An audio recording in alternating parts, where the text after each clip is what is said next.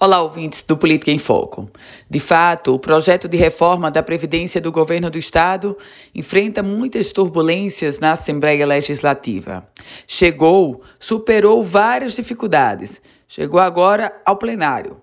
Mas a base governista ainda não consegue consolidar os 15 votos necessários para aprovar a reforma da Previdência.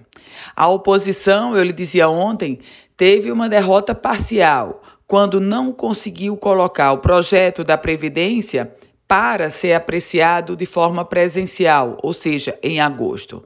Prevaleceu o desejo e a proposta do governo de votar até o dia 31 de julho, portanto, de forma é, remota. Por outro lado, o executivo estadual não consegue consolidar sua base da situação, os 15 votos necessários. Tanto assim que na sessão realizada na quarta-feira, a base governista obstruiu, se retirou para que o projeto não fosse à votação e fosse derrotado.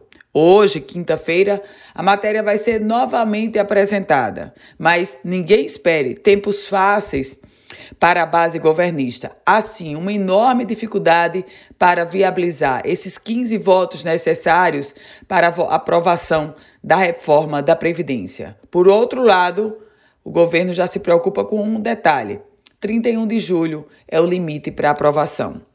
Eu volto com outras informações aqui no Política em Foco com Ana Ruth Dantas.